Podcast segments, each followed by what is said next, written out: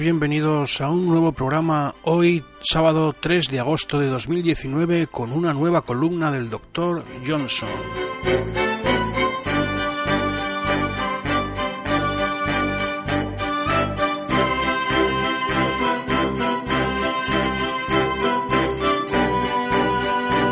Soy Jesús Bezanilla, elpeoncaminero.com. Allí tenéis toda la información ordenadita, podéis buscar, podéis eh, reproducir si queréis, o por lo menos, y tenéis más información también. Yo os recomiendo siempre ir a la página del peoncaminero.com. Recordaros también que el plan de fans está activado para que colaboréis si lo estimáis oportuno. El mínimo es un euro y medio al mes. A partir de ahí lo que vosotros consideréis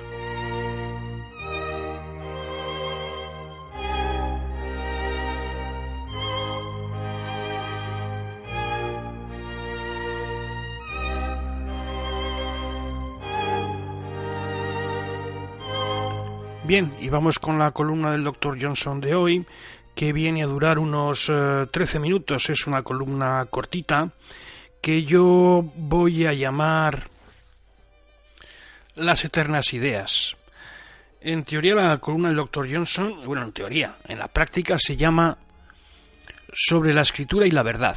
Pero como siempre que hablamos de estos textos que tienen algunos años, este es de 1753, pues eh, yo creo que hay que proceder por elevación y hacer nuestras, em, nuestras elucubraciones, nuestra asociación de ideas propias. ¿Por qué le llamo yo así? Pues porque eh, Dr. Johnson lo que nos eh, hace en la entradilla de su artículo de hoy es hablar de que los escritores se les está acusando de plagio en aquella época, ¿no? Porque hablan de temas comunes y de que se copian unos a otros y de que, bueno, pues de que no hay muchos, eh, pequeños cambios entre ellos. Y esto él dice, hombre, a veces pasa, ¿no? Pero que no siempre es cierto, puesto que hay circunstancias temporales, de corriente, temporales que hacen que sean distintas en matices, ¿no? Entonces, eh, todo es igual. Esto ya es mi opinión, todo es igual. Pues no, no siempre es igual y él lo hace ver. Como está muy pie a tierra, pues él lo ve, ¿no? No, no siempre es igual, siempre hay matices, siempre hay distintos planteamientos. Evidentemente, ¿qué es lo que sucede? Pues que hay una corriente de temas universales que siempre son más o menos iguales y que por tanto hay que expresarlos más o menos iguales en función de determinadas formas que sean personales. Y ya está, y no pasa nada, y que eso es bueno, y que eso es bueno porque los temas... Mm, eso es bueno porque es bueno para todos, porque hay diferentes maneras de, de aproximarse a los temas, y hay diferentes maneras de, defender los temas y eso va con cada persona que podrá elegir a una persona o a otra.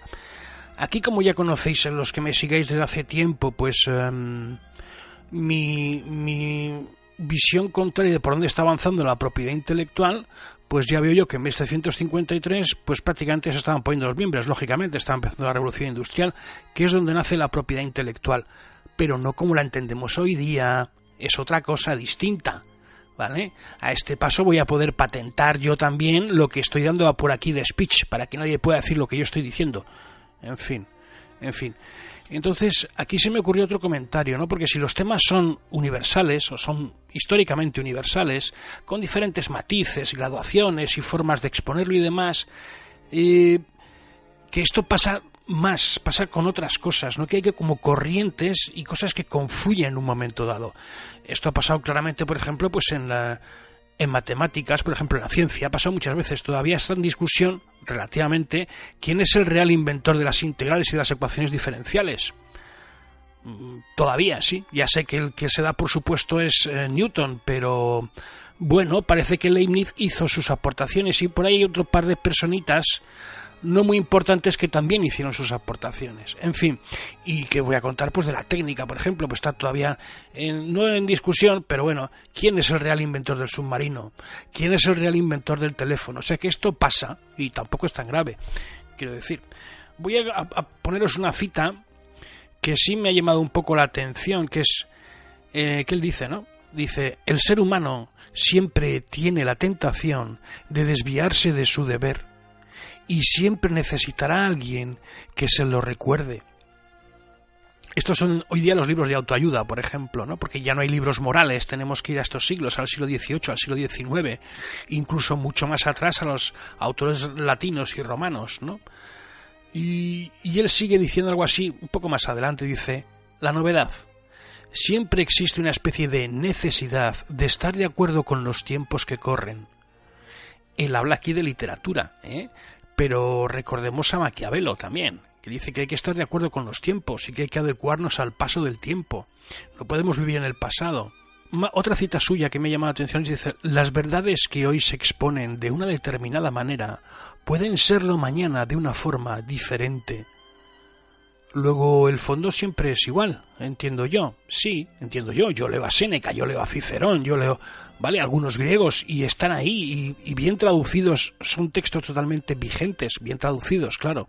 Para mí aquí el problema es el problema de los textos literarios y la historia, que ya lo he comentado más de una vez.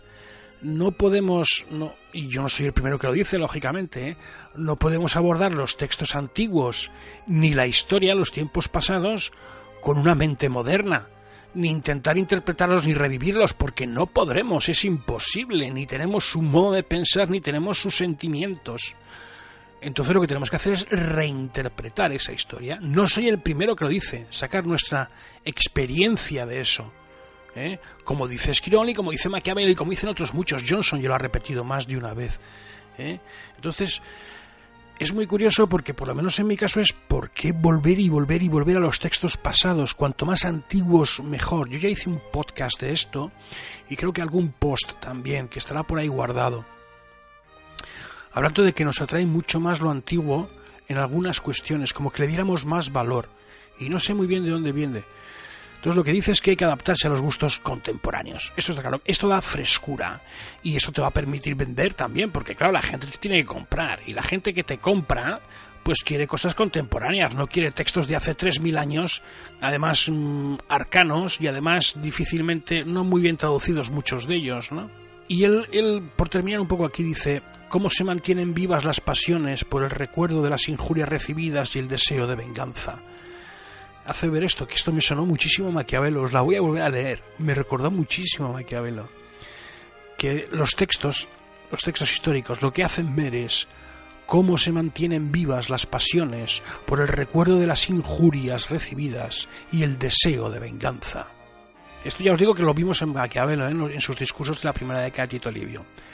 Y luego tiene otra frase aquí para terminar, que es un ejemplo, que no recuerdo de quién, de Newton, hablando de Newton, que descubre, vamos, descubre, es el que expone los siete colores del arco iris, y que sin embargo los colores que percibimos debido a la combinación entre ellos, pues son prácticamente, no sé si son prácticamente infinitos, pero son muchísimos, ¿no?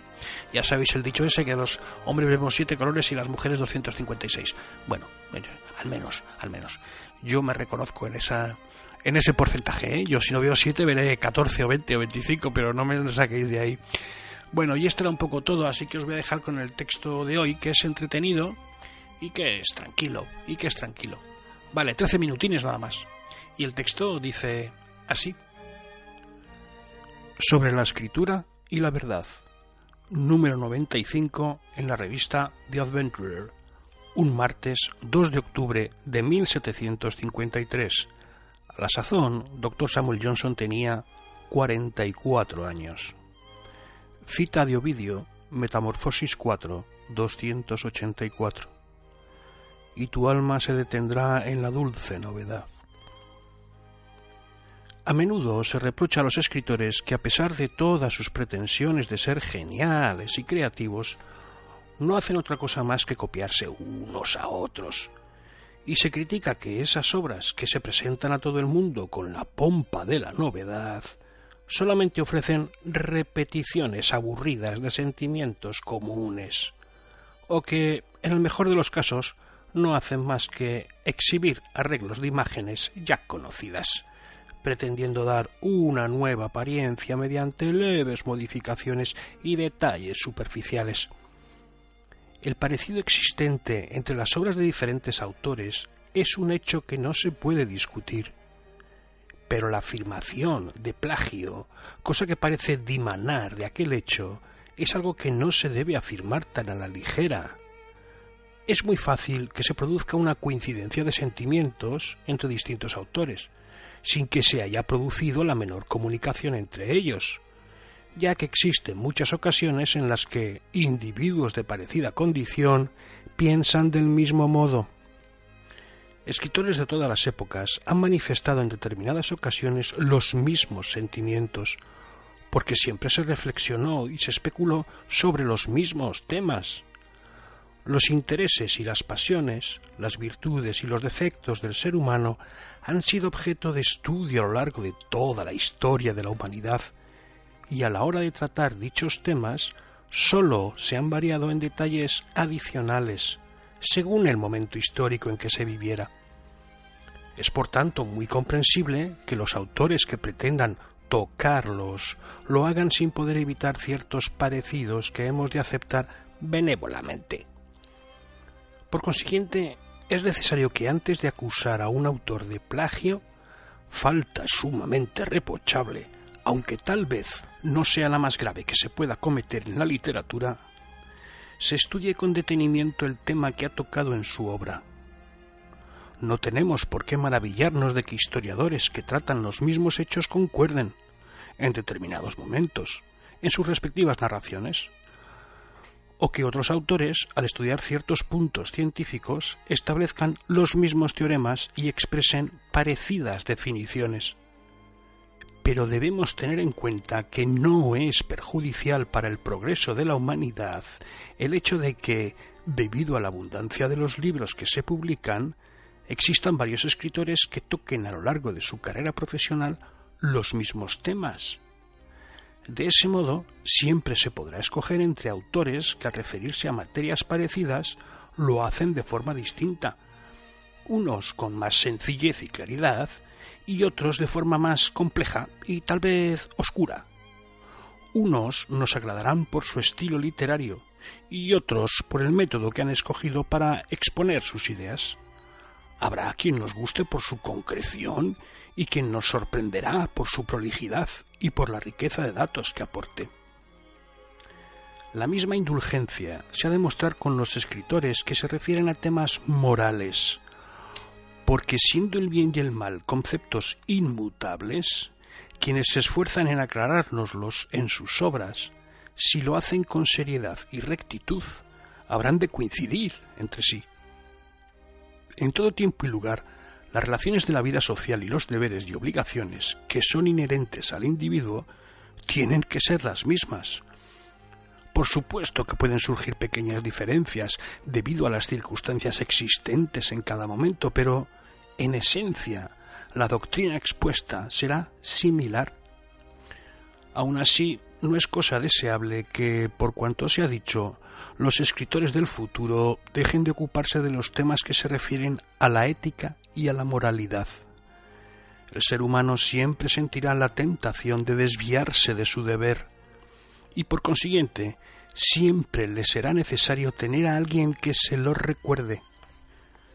Y por lo general, un libro recién publicado suele llamar la atención del público simplemente por el hecho de ser nuevo. En la creación literaria, como en tantas otras cosas, siempre existe una especie de necesidad de estar de acuerdo con los tiempos que corren y las verdades que es necesario que hoy se vean de una determinada manera pueden exponerse mañana de forma diferente. Por eso mismo el autor ha de tener el suficiente discernimiento para conocer el gusto de sus contemporáneos y, adecuándose a ellos, saber presentar sus temas del modo más grato, sin que por ello tenga que disminuir la seriedad de sus afirmaciones. Todo esto nos lleva a la consideración de que hay muchas formas de escribir que nos permiten otorgar el título de original a un escritor sobre moral. Puede utilizar un estilo de diálogos en su obra para hacerla más familiar al lector, o hacerla más sutil por medio de una serie de argumentos silogísticos. Puede reforzar su doctrina mediante un estilo serio y solemne, o preferir suavizarla de forma más brillante y ligera. Puede mostrar sus sentimientos de forma descarnada o ilustrarla con ejemplos históricos. Puede emplear una forma en la que abunden sabias concatenaciones que enriquezcan su discurso, o por el contrario, aligerarlo mediante breves críticas e inesperados ensayos. Para sobresalir en cualquiera de estos estilos será imprescindible cultivar adecuadamente el genio literario. El que llegue a lograrlo podrá estar seguro de conseguir un buen número de lectores, y aquel que sepa transmitir sus conocimientos con éxito, no hay duda de que figurará entre los benefactores de la humanidad. Idénticas observaciones podrían hacerse de las pasiones humanas, porque su influencia es uniforme y muy parecida a sus efectos en todos los seres. Cada individuo ama y odia, desea y rechaza, como lo puede hacer su vecino. El resentimiento y la ambición, la avaricia y la indolencia muestran los mismos síntomas en personas a las que tal vez separan cientos de años. Por eso, nada puede resultar más injusto que tachar de plagiario a un escritor porque atribuya sencillamente a cada causa su correspondiente efecto y haga que su personaje actúe como otros hubieran actuado en igualdad de circunstancias. Hay una serie de conceptos sobre los que todo el mundo está de acuerdo aunque cada uno establezca sus propias observaciones al respecto.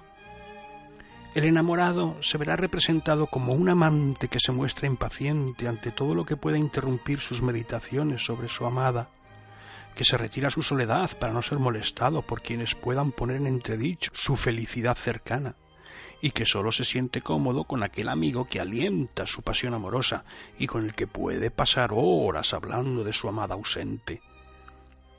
Quien haya sentido durante mucho tiempo el zarpazo de un odio profundo podrá contar, sin necesidad de remitirse a lo que se diga en antiguos tratados sobre el tema, cómo se mantienen vivas las pasiones por el recuerdo de las injurias recibidas y por el ansia de venganza, cómo le hierve la sangre al oír el nombre de su enemigo y cómo va desgarrándosele la vida con las estratagemas que le ofrece su desgracia.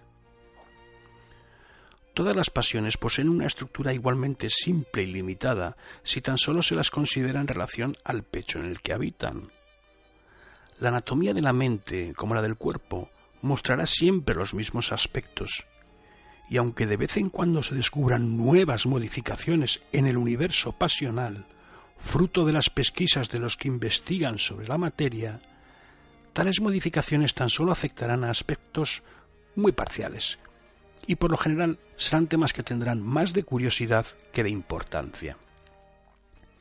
Por consiguiente, sería natural preguntarse cuál es el método más acertado para que los escritores, tanto los actuales como los futuros, logren el reconocimiento y el favor del público. Es conveniente que tengan presente y tomen buena nota de las modificaciones que generan los cambios experimentados por la sociedad en cada generación y sepan reflejarlos de una forma adecuada. Porque si bien el amor es siempre el mismo, las relaciones amorosas varían continuamente.